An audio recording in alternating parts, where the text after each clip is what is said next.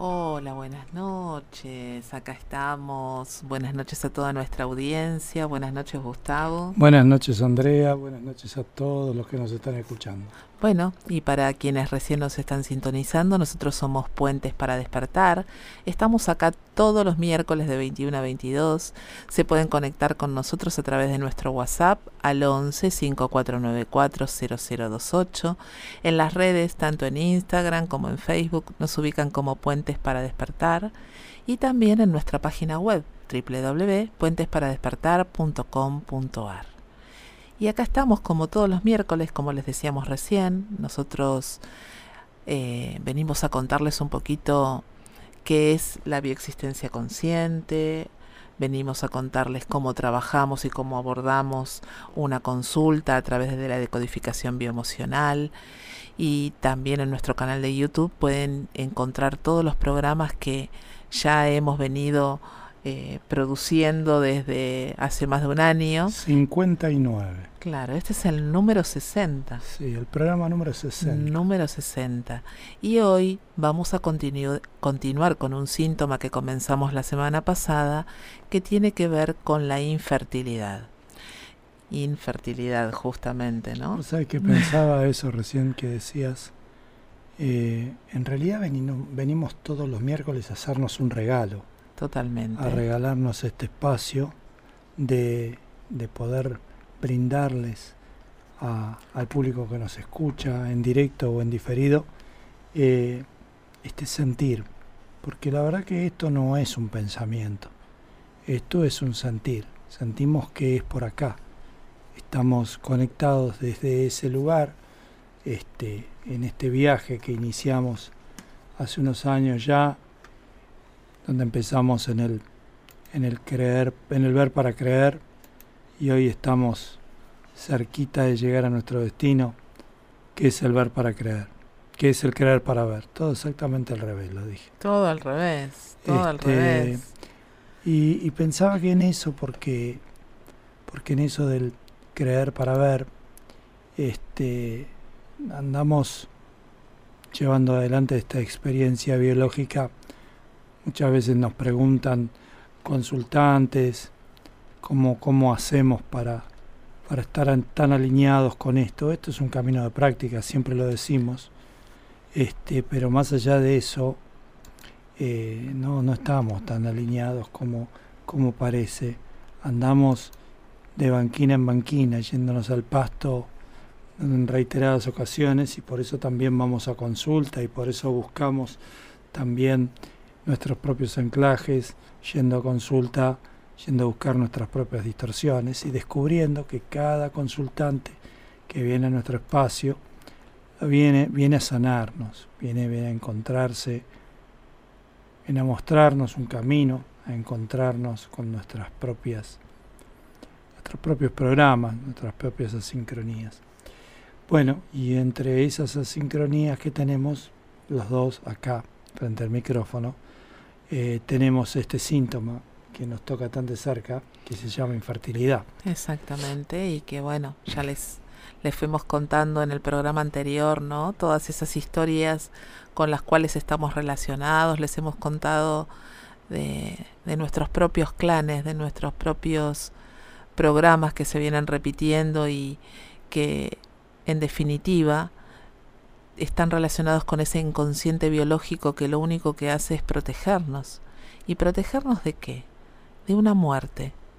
En este caso de una muerte o de la separación del clan, siempre el inconsciente biológico va a estar atento a que ninguna de esas dos cosas pasen, porque por sobre todas las cosas va a buscar que nosotros seamos exitosos como especie. Recuerden que la descendencia, así como el comer, el respirar y el tomar agua, es un mandato del tallo cerebral, que si no hubiera descendencia no habría vida de parte de nuestra especie.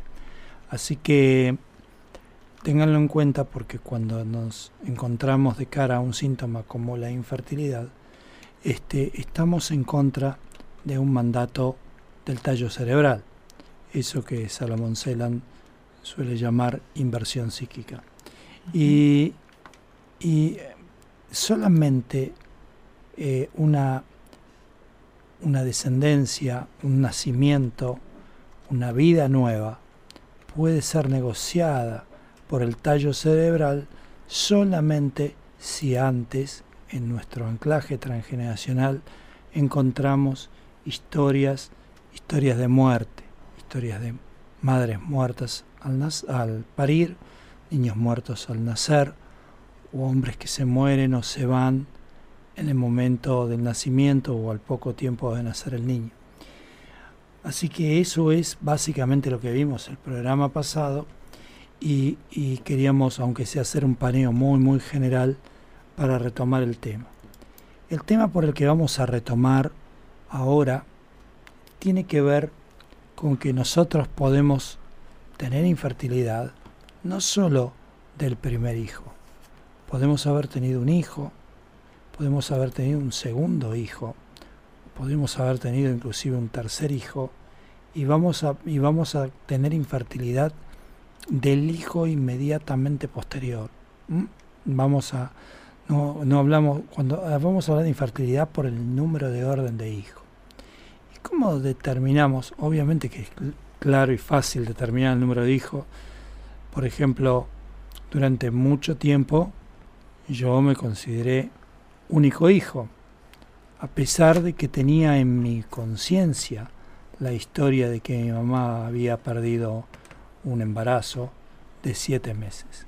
Sin embargo, para, para mis propios ojos, para mi propia conciencia, yo le decía al mundo, cuando me preguntaban, que yo era hijo único. Pero cuando entré en este camino, quizás un poco antes, cuando pasamos por las constelaciones familiares, este, me fui dando cuenta que ese, ese bebé que falleció antes que yo tenía mucho peso en mi existencia, en mi clan, en, el, en los programas que mamá me, me había pasado cuando yo estaba en la panza de ella, sus miedos, todo, toda esa, esa situación vivida de pérdida de embarazo, y, influía netamente en mi biología y por supuesto en mi existencia biológica. Eh, de muchas maneras, con muchos anclajes, qué sé yo, hemorroides, eh, constipación, dolores en mi cintura. Todo eso tiene que ver con haber caminado muchísimos años, la mayor parte de mi vida, de mi experiencia biológica, sin tomar conciencia, sin asumirme, sin asumir mi segundo lugar, de mi lugar de segundo hijo. Soy el primero nacido, pero soy el segundo en mi clan. Eh, Mark que es un conocido biodecodificador, este, entre otras cosas, eh, tiene eh, una experiencia que ustedes la pueden buscar en Google, donde él hizo una experiencia con cerditos, donde fue combinando eh, de una camada de cerdos, el hijo número uno con la hija número uno, los vinculó entre sí para, para ver a quién preferían. Y fue tomando nota en cada una de esas experiencias que un matrimonio, una pareja de, de, de primeros, prefiere el primero, prefiere al cuarto, prefiere al séptimo. Y que ese número de cerditos eran los primeros que tomaban la teta, los que más protegía a mamá, los que eh, mejor alimentaba, los que tenían la preferencia. Esas experiencias las fue repitiendo con una, una parejita de segundos, una parejita de terceros, y fue viendo cómo se repetían las cosas. Después fue combinando el primero con el segundo, el primero con el tercero, y vio que si, si la hembra era la número uno y el tercero era el macho, tenían diferentes preferencias. Y a, partir de ahí hizo una tabla, que es la misma tabla que usamos para dobles y yacentes en cuanto a la relación de fechas, eh, eh, con el orden de afinidad, con el orden de hermandad. Eso es muy importante para hacer el seguimiento transgeneracional eh, y, por ejemplo, ver si, si mamá es segunda y, y, y, nosotros somos segundos, tener que ver si había una preferencia, si había algún síntoma de segundo que se repetía en el segundo. Y justamente para la infertilidad es muy importante, porque si, si mamá no pudo tener ese segundo hijo o tuvo dificultades con el primero, nosotros seguramente, si venimos en línea con esos programas, vamos a tener dificultades con el primero o con el segundo según sea el caso. Contando un poco mi historia, eh, incompleta de por sí, en línea materna, aparentemente mi mamá, por lo menos hasta ahora, y yo no lo pude, no lo pude ver de otra manera en consulta hasta este momento, mi mamá es única hija y es primera, y yo soy segundo, por lo que le comenté antes. Pero por el lado paterno, mi papá es segundo, y mi papá eh, tomó algunas determinaciones muy interesantes respecto de este programa de la infertilidad. En principio mi papá no, me quería tener, eh, no, no era su intención tener hijos en general, eh, mi mamá obviamente que sí, y aparte mi papá después cuando formó pareja tomó decisiones de interrupción de embarazos porque él no quería volver a ser padre. Eh, esto tiene que ver con los programas. ¿Con qué tiene que ver? Con la historia transgeneracional de su familia, donde mi abuela paterna perdió muchos embarazos, donde el primer hijo que tuvo fue, fue abandonada por su pareja y junto, junto a ese bebé, y donde después perdió muchos embarazos, donde mis tíos, mis tíos, no, ninguno de mis tíos ha tenido hijos, salvo mm, mi tía más grande que tuvo una, igual, igual que yo, y después no tuvo más. Este, bueno, todos estos anclajes, todos estos entramados en el transgeneracional son muy interesantes de observar para ir buscando la infertilidad en qué número de hijos está anclada. Si viene una persona con consulta que tuvo dos hijos y, ahora tiene problemas de pareja, está separada, no puede formar pareja, tiene problemas económicos, no puede tener casa, crea un montón de contextos hostiles para poder tener pareja y por supuesto para tener hijos, podemos ir a buscar en su transgeneracional una infertilidad oculta del tercero. Tal cual, me estaba escuchándote y estaba pensando en eso, ¿no? En que cuántas veces tenemos en consulta eh, a un consultante que viene, por ejemplo, con ese síntoma de no poder tener pareja. Que de hecho, bueno, estoy trabajando unos cuantos de esos de esos programas y de esos síntomas, vaya a saber por qué. Em, y claro, la persona no viene por infertilidad a la consulta, viene porque no puede tener pareja. Pero nosotros, como consultores, sabemos que atrás del no poder tener pareja hay un programa de infertilidad. es que eh, creamos muchos, muchas situaciones funcionales para un síntoma, en este caso primario, que es no tener hijos, porque nos viene a proteger de una muerte, de una historia de muerte. Claro, pero eh, hasta qué punto, ¿no? Este, este creer que, que la mente maneja todo y que tomamos las decisiones desde ese lugar y, y que muchas veces, uy, mira, me pasa esto continuamente estoy repitiendo el mismo estilo de pareja o, o, continuamente me van pasando las mismas cosas, este, no sé, estoy con alguien y siempre aparece o la infidelidad o aparece alguna situación similar que hace que esa pareja... La falta de deseo sexual. La falta de deseo sexual, no sé, se van presentando un montón de situaciones que en realidad desde nuestra mirada sabemos que son propias creaciones, ¿no? Y que esa pareja se termina separando, eh, se terminan dejando y el consultante te dice no, pero lo que pasa es que, ay, no sabes, después me di cuenta que era insoportable, que no, no me lo bancaba, que era un histérico o que seguía pegado a las polleras de la madre o vaya a saber cuántas cosas más que escuchamos en consulta. Qué bienvenidos para nosotros son los juicios en la Totalmente, totalmente.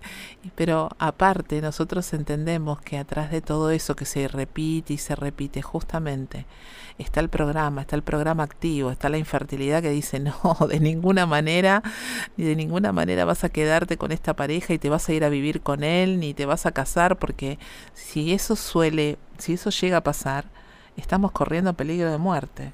Te voy a apelar a tu memoria porque yo, Mm. sabes que me voy de la radio y no me acordé que estuve acá. No, mira, no Pero- hablemos del tema porque Pero hoy hemos tenido así como unos olvidos así bastante importantes, sí, sí. este, bueno, eh, como suelen ocurrir. Eh, pero más allá de eso, al final del programa pasado tuvimos una pregunta que la leímos después cuando el programa había terminado, que no recuerdo quién la hizo. Ah, sí, ahora sí recuerdo, eh, fue Fernanda que hizo la pregunta desde, desde Orense y, y nos preguntó si una persona que ya no estaba en edad de tener hijos Ah, sí, podría tener corriendo un programa de infertilidad. La respuesta es absolutamente sí, Totalmente. porque para el inconsciente eh, biológico seguimos siendo una, una hembra y un macho, un- un, Totalmente. hombre y una mujer.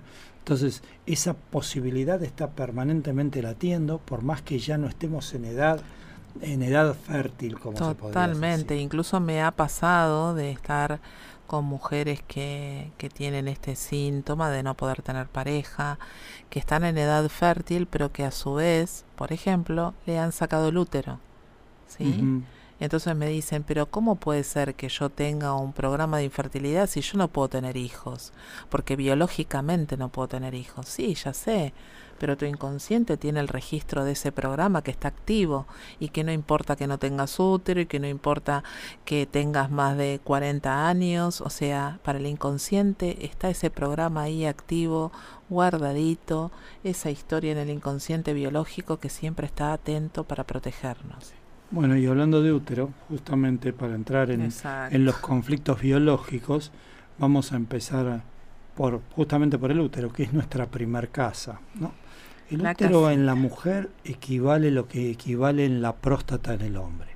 O sea, para, para la, simbología de casa est- está en el útero para la mujer y la simbología de casa, de casa de, de la familia, de, de casa de, de crianza, digamos, está en la próstata, en la función de la protección, en la función de que tiene el hombre como proveedor. Este, el útero simboliza obviamente la, mater- la maternidad, pero también simboliza la casa real. Recuerden que todos hemos pasado por ahí y hemos estado vivos y eso dio por resultado vida. O sea que para nosotros el útero tiene una gran significación, un gran simbolismo. El útero guarda las memorias de los dolores y todos los recuerdos de los partos que de un modo o de otro eh, no han tenido el final que esperábamos. ¿Mm? Y bueno, el, eh, eh, yendo al- a los sentires finos en, en cuanto al útero, las paredes, por ejemplo, simbolizan a las paredes de la casa, a lo que podría podríamos llamar el nido. Y la parte muscular es donde se ven reflejadas las impotencias por esos hijos que hemos deseado y que no llegan. Entonces ahí se anclan los conflictos eh, de, impotencia, pero no de impotencia sexual en este caso, sino de impotencia por no poder quedar embarazada. Totalmente, totalmente. Esos deseos frustrados, ¿no? Eh, que bueno, cuántas veces nos encontramos en consulta con, con ese síntoma, con, con tanto dolor, con tanta angustia. A lo mejor tenemos consultantes que vienen después de haber intentado un montón de, formas para llegar a ser padres y han hecho un montón de tratamientos, incluso hasta fertilizaciones asistidas que no han sido exitosas. Así que sabemos de todos esos dolores que están justamente reflejados en las paredes del útero.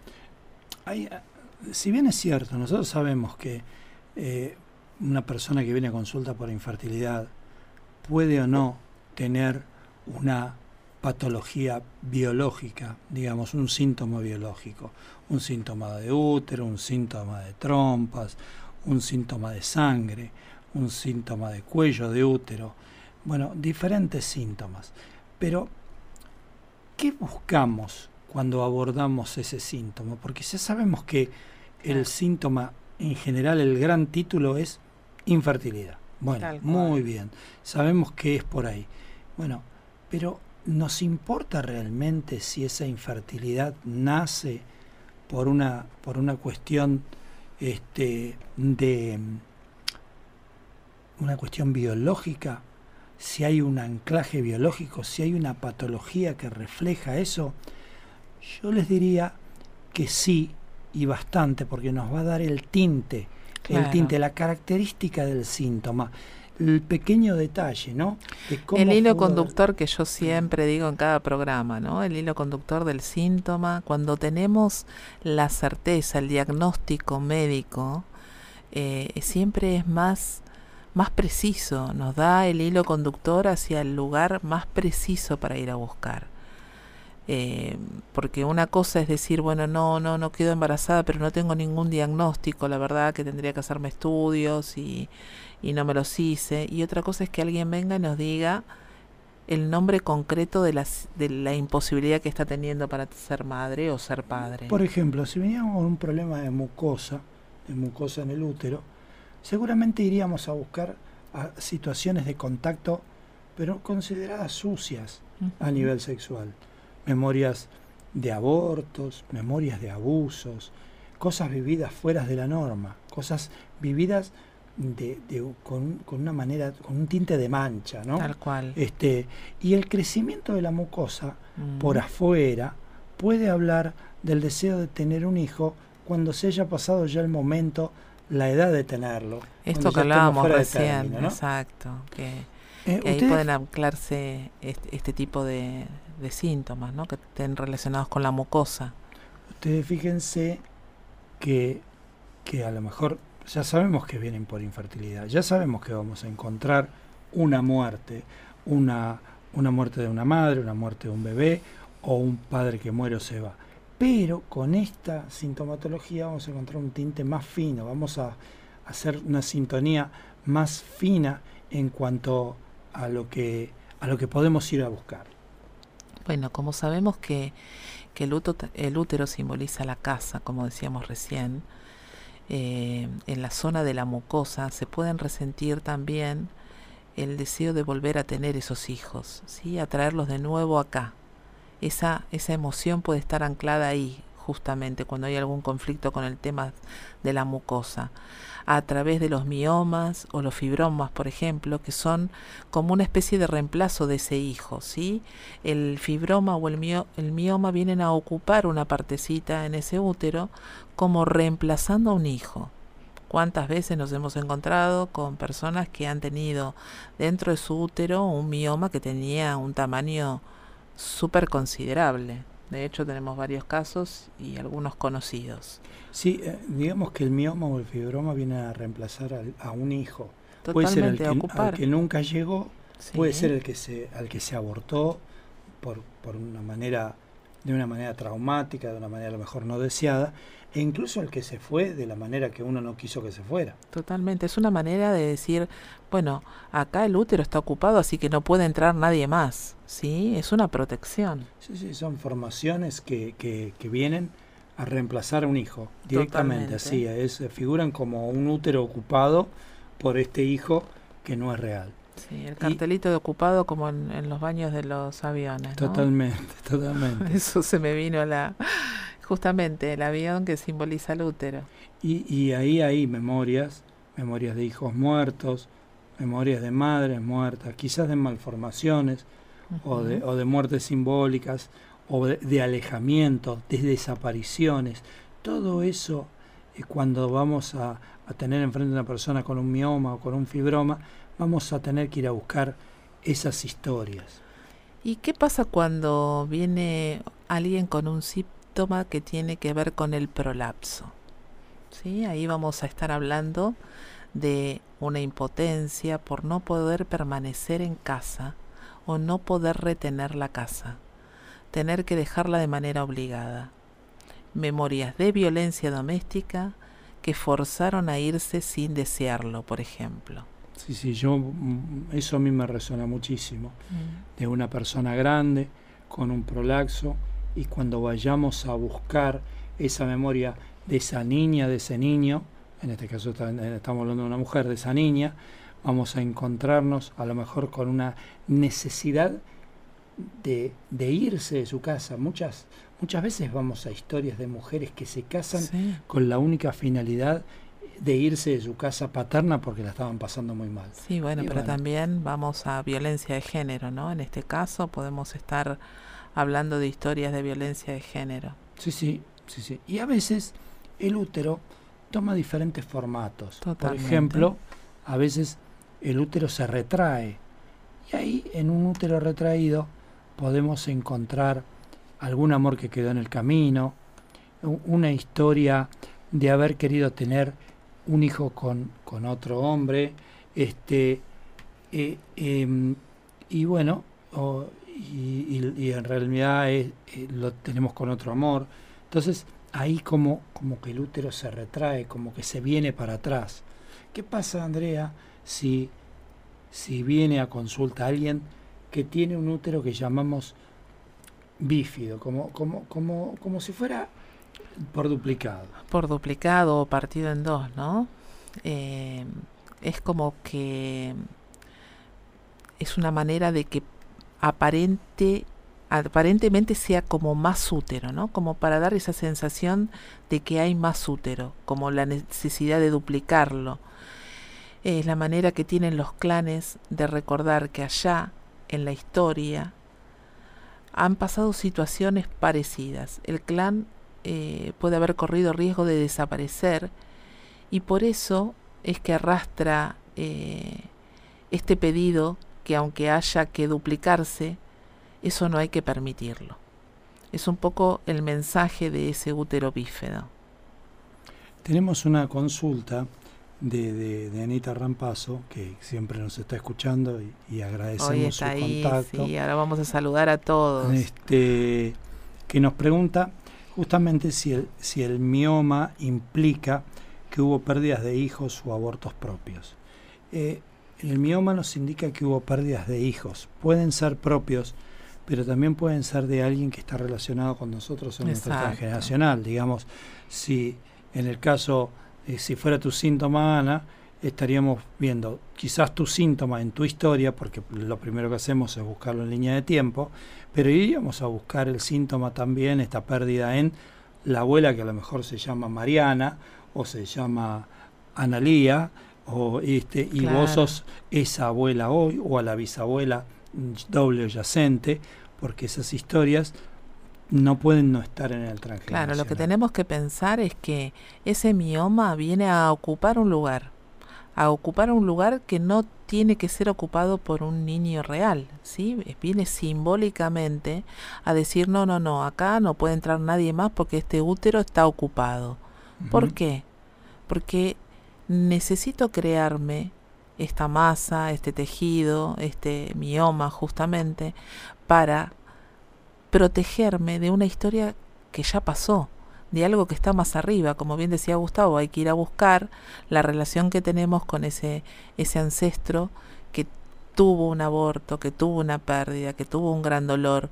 Y hoy acá yo me estoy creando desde el inconsciente ese mioma que viene a ocupar mi útero para que justamente esté completito y no pueda gestarse un niño dentro de ese lugar, porque la casa está ocupada. Yo te completaría, Anita, nosotros los consultores sabemos que la infertilidad es un síntoma netamente transgeneracional, pero también sabemos, los consultores, que aunque el síntoma sea transgeneracional, tenemos que pasar por esta línea de tiempo tan reveladora, tan resonante con nuestra historia transgeneracional que nos va a contar esos matices. Si hay un mioma eh, o un fibroma en el, en el útero, posiblemente encontremos la historia en la contemporaneidad, pero seguramente vamos a encontrar la historia en el transgeneracional. Así que eh, adelante y, a, buscarlo con la mayor apertura posible, dándole rienda suelta al sentir y a la intuición, que las mujeres la tienen muchísimo más desarrollada que los hombres, y corren con una ventaja competitiva en la consulta. Bueno, otra, otro de los síntomas muy frecuentes, hoy, hoy vamos a abordar los, la, infertilidad en, en, el aparato reproductor femenino, más que nada. Quizás porque eh, como experiencia de en consulta no hablamos solamente de la propia, sino en general, son las mujeres que suelen venir a consulta por estos temas. Sí, pero también vienen los mm, varones. cada, vez vienen más hombres. Cada vez están viniendo más hombres y la verdad que amo esta creación que estamos haciendo en este propio universo porque esto significa que bueno, que se está abriendo, ¿no? Se está abriendo cada vez más, se está tomando más conciencia, los hombres están empezando también a empezar a mirarse para adentro, ¿no? Y empezar a, a sentir que, que hay una posibilidad por algún otro lado y a lo mejor la primera vez vienen por ahí un poco motivados por la pareja o por la hermana o por alguien conocido que les dice sí, anda y probá y, y muchas veces este, es sorprendente porque son eh, grandes consultantes, ¿no? Porque terminan eh, comprendiendo la lógica de ese síntoma, para qué está en su universo, para qué se lo están creando. Y es maravilloso trabajar con un hombre que, que se anime a buscar esos dolores, a revivirlos, a poder vencer eh, esas cuestiones culturales que tienen que ver con, por ejemplo, el hombre no tiene que llorar, el hombre no puede mostrarse débil o no puede mostrarse eh, con, con, determinadas emociones y la verdad que es maravilloso, es maravilloso poder trascender todo eso. Eso tiene un, una raíz, un anclaje en el inconsciente colectivo y, y con respecto a la evolución de las especies los hombres somos pragmáticos, somos cazadores, eh, somos territoriales y, estamos pensando en, de manera más, más tierra a tierra que la mujer, que la mujer es más emocional, porque naturalmente lo es, porque es más afectiva. Eh, entonces es totalmente lógico que en esta primera oleada eh, las mujeres sean las que resuenen más con estos sentires y los hombres vayan despertando un poco más tarde. Pero lo que, pasa es que creo que también lo que le pasa a los hombres es que van viendo a las mujeres que van cambiando, ¿no? las que tienen en su entorno, mm. ¿sí? Y, y claro, les empieza a picar el bichito por ahí, ¿no? Pero ¿qué pasó acá? Que que mi esposa está diferente, que se toma las cosas de una manera distinta, que, que todo el ambiente, que toda la familia se está reacomodando, que aquello que no estaba bien hoy está mucho mejor. Porque el hombre es más pragmático, es más resultadista, es más ver para creer. Entonces desde ese lugar se conecta y a partir de ahí, una vez que se conectó, le ponemos cuarta y tomamos velocidad crucero. Pero la verdad que me consta que es así. Bueno, volvemos, eh, que nos fuimos un poquito por las ramas, este, eh, y hablando de ramas, vamos a ir por el cuello de útero, por los conflictos de cuello de útero. Es ese, wow, este... es ese puente simbólico entre sexualidad y maternidad. Totalmente, y aparte, bueno, en el cuello del útero se anclan eh, síntomas que están relacionados con también las memorias de parto, de dolor, pero también historias de embarazos no deseados, de embarazos inesperados. Y hay un síntoma o desde nuestra mirada y para la medicina tradicional una enfermedad que se llama HPV y desde la mirada de la bioexistencia consciente vamos a ir a buscar historias de mujeres que se sienten manchadas y denigradas por lo general con infidelidad dando vuelta por ahí, ¿no es cierto? Y con abusos. Y con abusos también. Pero hay una característica muy particular y es la emoción que se vive ante esa, esa situación de no sentirse la mujer elegida, de, no de sentir que no soy la elegida. E, e, esa es la, la, emoción oculta que vamos a ir a buscar por sobre todas las cosas. con mucha rabia, ¿no? Sí, obvio, con mucha con mucha rabia. Acá hay una infección, digamos, hay un virus Este, y, y acá este, la mujer siente que se entrega sexualmente, pero que no es la elegida por su pareja. Esto es un poco, en resumida, en resumir un poco y así podemos avanzar con otros síntomas, lo que podríamos tener en el anclaje del cuello del útero. ¿Qué pasa con, los ovarios? ¿no? En el ovario, los ovarios son las semillas. Este, ahí hay memorias muy claras de lo que ocurrió en el vientre de la abuela materna. Somos esas semillas que hizo la abuela y que las puso en, en mamá. Así que acá estas historias de, de úteros, de, de proyectos y sentidos en las panzas de la abuela y de mamá son importantísimos. Importantísimos los mensajes que traen esos embarazos y los mensajes que traen esas maternidades. Como siempre dice Pablo, somos ese bollo de pizza que amasó la, abuela, materna y que horneó mamá en su panza, ¿no? Tal cual, tal Así que esta relación es absolutamente importante y fundamental para tenerla en cuenta en este caso.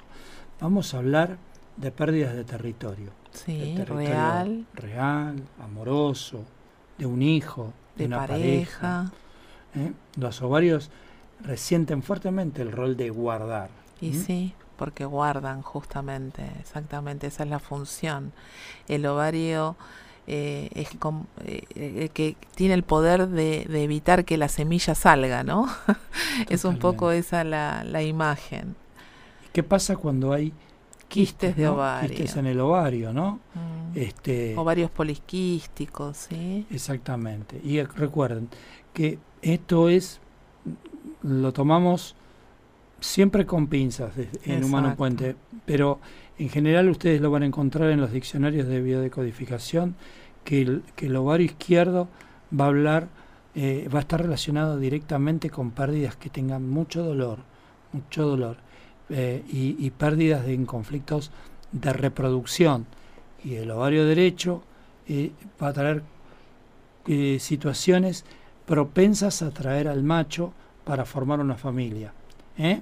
Pero nosotros con este asunto de las polaridades izquierda y Sí, derecha, este, lo tomamos con pinzas y vamos a buscar ambos anclajes en esa historia para ver cómo, cómo viene este resentir.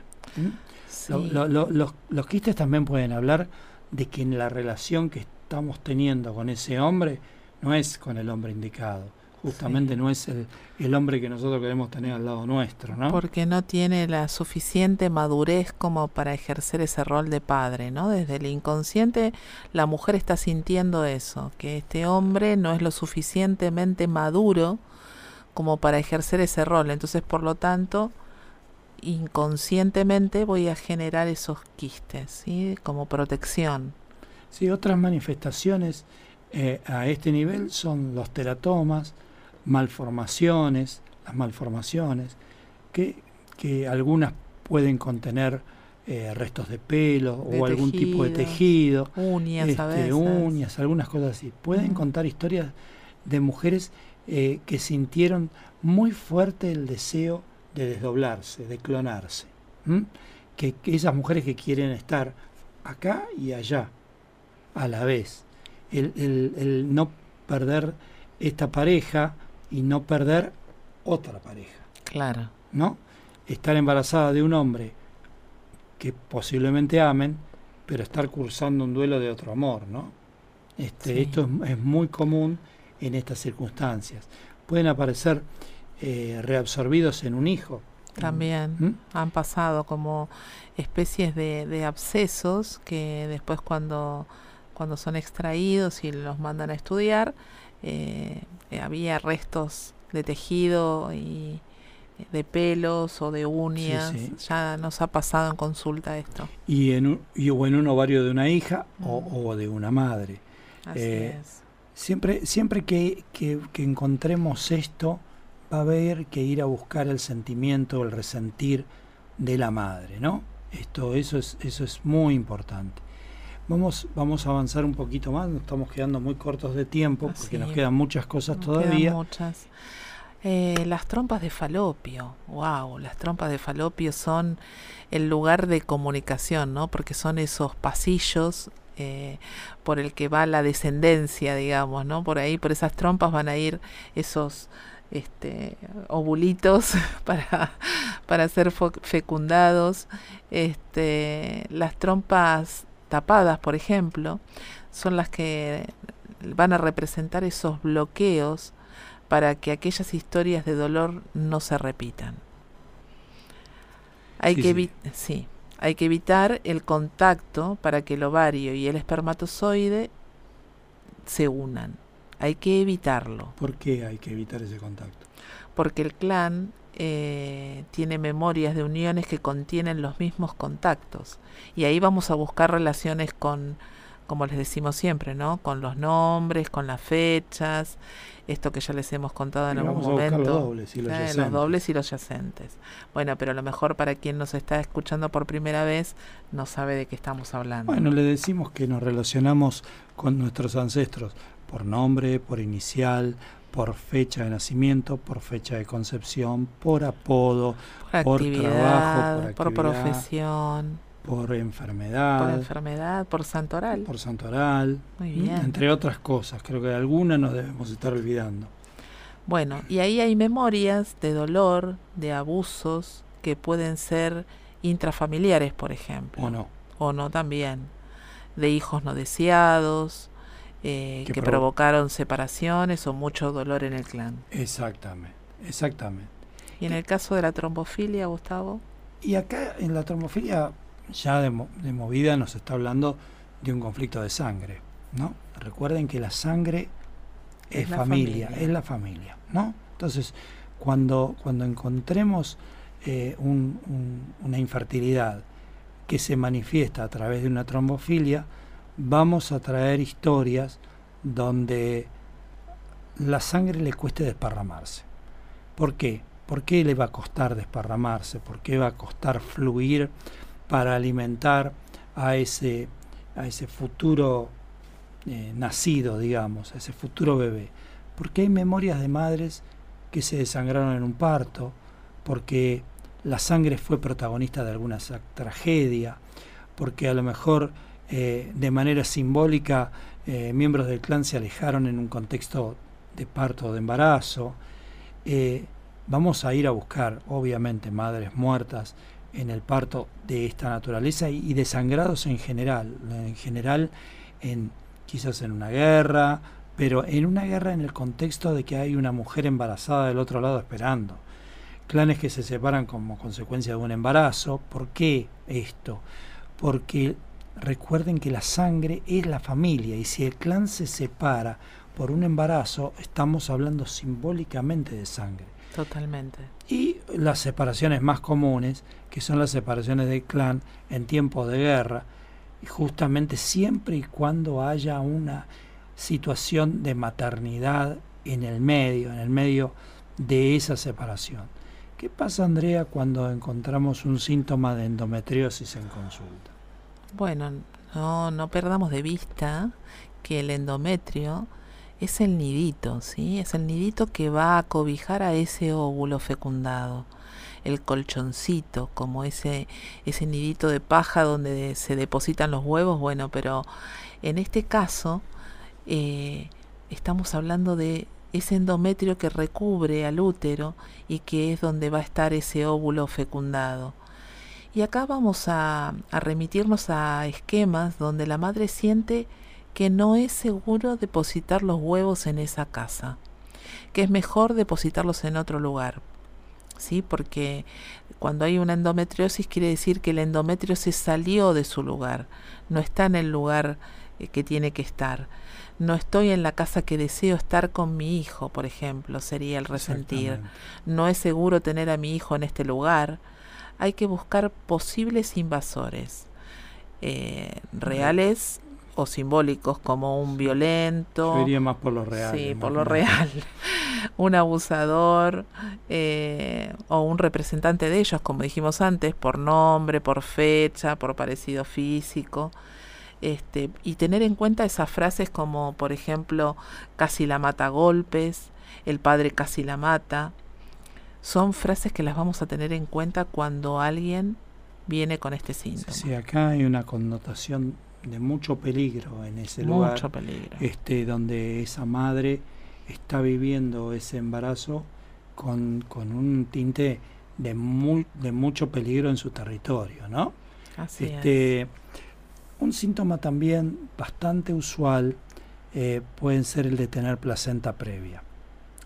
Eh, sería, es interesante ir a, a buscar, siempre en estos casos lo hacemos así, ¿qué simboliza la placenta? ¿Qué funciones tiene la placenta? La placenta tiene eh, una, una doble función, digamos. La más importante es el alimento de, de ese, de ese proyecto de, de- de niño que tenemos en el vientre. es el alimento del embrión.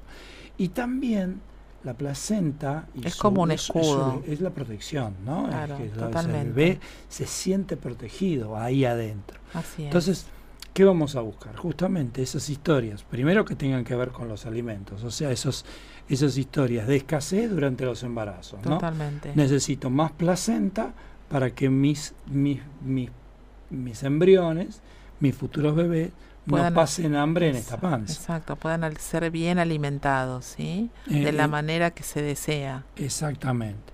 Y si no, si la vamos a ver desde el otro lugar, desde el lado De de la la, protección, protección. es importante mirar eh, para qué sería necesario que una madre genere más placenta eh, entre, entre ese niño y el posible agresor. Acá volvemos a una historia Otra parecida a la anterior, A la donde de hay unas memorias de, de- de violencia, Exacto. de violaciones del padre, de, de la pareja.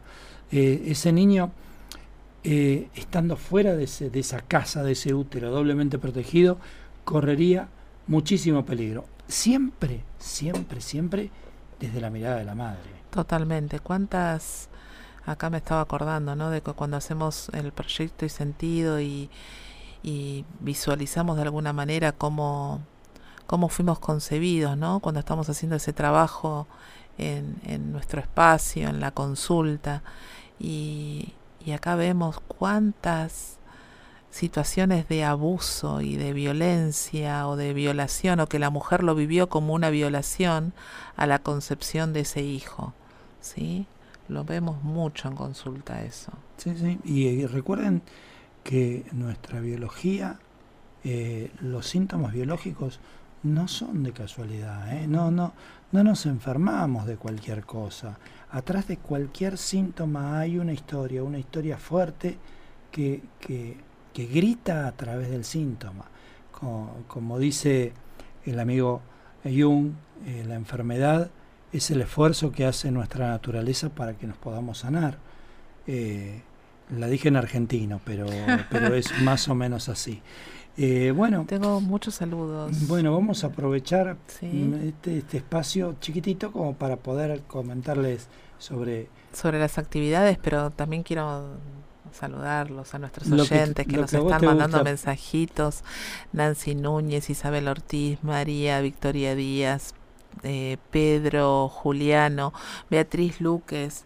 Acá está saludándonos también Marcela Perrone, Candelaria Brun desde Miami, Eugenia del Valle López, Anita Rampazo que está ahí, hacía unos días que no nos podía escuchar en directo, pero siempre nos está escuchando en diferido, Valeria Uteda, qué lindo volver a, a tener un mensajito tuyo, vale, Juan Manuel Coronel, Anita Rodríguez, bueno, gracias a todos por los mensajes, Jorge Reposi que también está ahí, les mandamos nuestro cariño, gracias por, por acompañarnos cada semana, es un honor para nosotros. Y ahora sí, les vamos a contar un poquito las, las próximas actividades que hay programadas. Y todas estas actividades las van a encontrar en el www.humanopuente.com.ar en una solapita que dice actividades, actividades online en vivo, cómo iniciar el camino. Y ahí están todas las fechas y todas las posibilidades que tienen para sumarse a un encuentro, para profundizar justamente en esto que les contamos cada semana, poder comprender cuál es la propuesta de la bioexistencia consciente.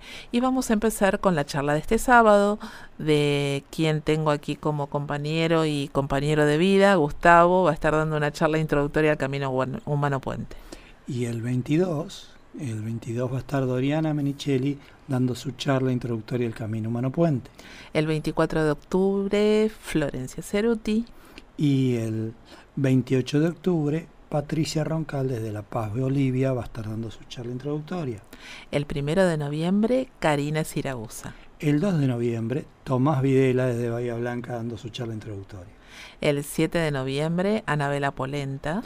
El 14 de noviembre, Laurita Gentile. El 18 de noviembre, Karina Sánchez. El 20 de noviembre, Paula Vaz. El 20 de noviembre también, Moni Bernardo. En portugués. En portugués. El 21 de noviembre, Valeria Freidenreich.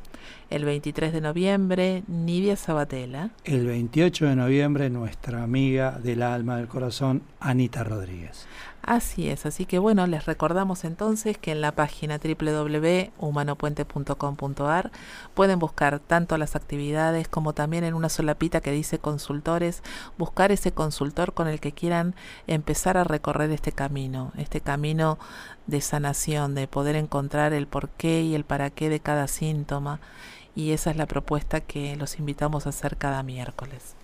Yo quería aprovechar estos minutitos que nos quedan para comentarles un poco a la audiencia masculina algunas, eh, algunos síntomas que pueden estar asociados a una infertilidad oculta, como por ejemplo eh, la eyaculación precoz.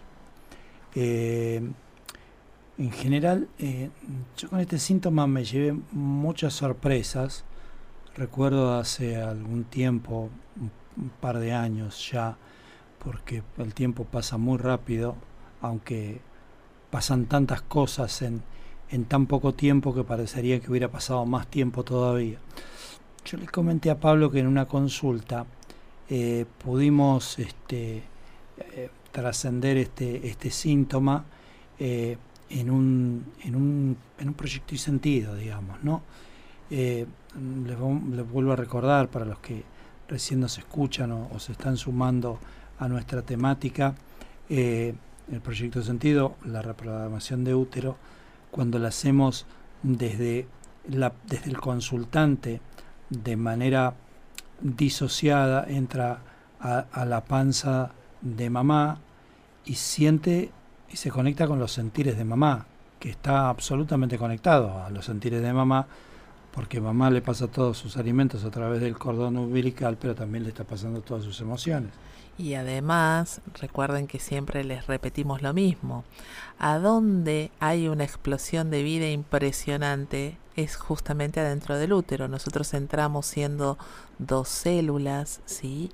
Y terminamos siendo 45 millones de células cuando salimos de ese útero. Por lo tanto, todo lo que pasa dentro de la panza de mamá, todas las emociones que mamá vive durante todo ese periodo, nuestro inconsciente biológico lo va a tomar como bueno para vivir. Y nosotros vamos a tender a repetir todas esas situaciones, a crearnos realidades que sean consonantes con eso que pasó durante ese periodo donde nosotros eh, crecimos adentro de ese vientre. Bueno, y, volviendo al, síntoma, porque digo que nos llamó mucho la atención y nos sorprendió, porque bueno, estamos hablando de un síntoma netamente masculino, que no pensábamos este, encontrar eh, en, en una mujer, justamente en los sentires de mamá. Eh, ¿Y qué pasaba? Cuando fuimos al momento de la concepción, eh, nos encontramos con un sentir muy fuerte de rechazo de esa, de esa madre con ese marido, con su pareja. No se sentía ni violentada, ni, ni, ni forzada, ni abusada pero sí sentía un gran rechazo de índole sexual con su pareja y la gran necesidad de que ese hombre pudiera terminar lo que estaba haciendo lo más rápido posible. Y eso generó vida. Generó vida, generó esta nueva vida y esa nueva vida de este nuevo hombre se reflejaba y le daba el gusto a mamá en cada una de sus relaciones sexuales teniendo eyaculación precoz. Es cierto que, atrás de esa eyaculación, perdón, es cierto que atrás de esa eyaculación precoz se encuentra una, una infertilidad oculta. Acá nos estaban haciendo una pregunta que vamos a tratar de contestar lo más rápido posible, que es eh, que la hace Candelaria de Miami, eh, que tiene que ver con la varicocele. Eh, la varicocele lo que hace es que son varices, recuerden, varices vamos a ir a buscar temas de sangre, de familia, y lo, el, el efecto que produce es que ese hombre no genere espermatozoides, que genere muy baja cantidad de espermatozoides que puedan viajar eh, para fecundar.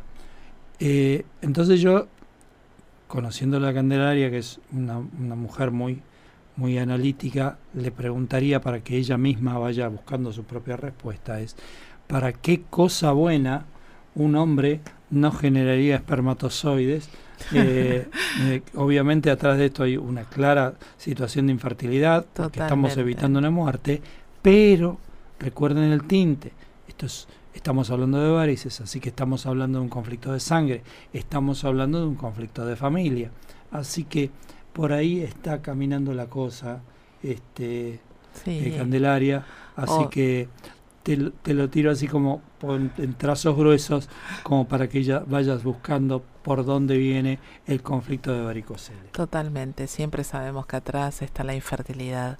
Bueno, y se nos fue el programa y es hermoso este tema, ¿no? Este, este síntoma, la infertilidad es, es apasionante, sobre todo porque nosotros tenemos ese síntoma, ese programa en nuestra historia, en nuestra existencia, entonces será por eso que, que nos apasiona tanto. Yo quisiera que en un futuro, así lo, lo, decimos al aire charlando en pareja sobre las nuevas temáticas de futuros programas, que a lo mejor un, dediquemos un programa al aparato reproductor masculino, que siempre lo dejamos un poco relegado, y también que dediquemos un programa a, a las particularidades en los partos.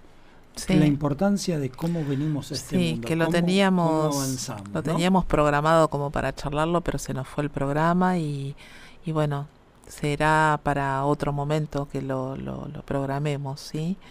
Así que bueno, nada, les deseamos que tengan un lindo resto de semana.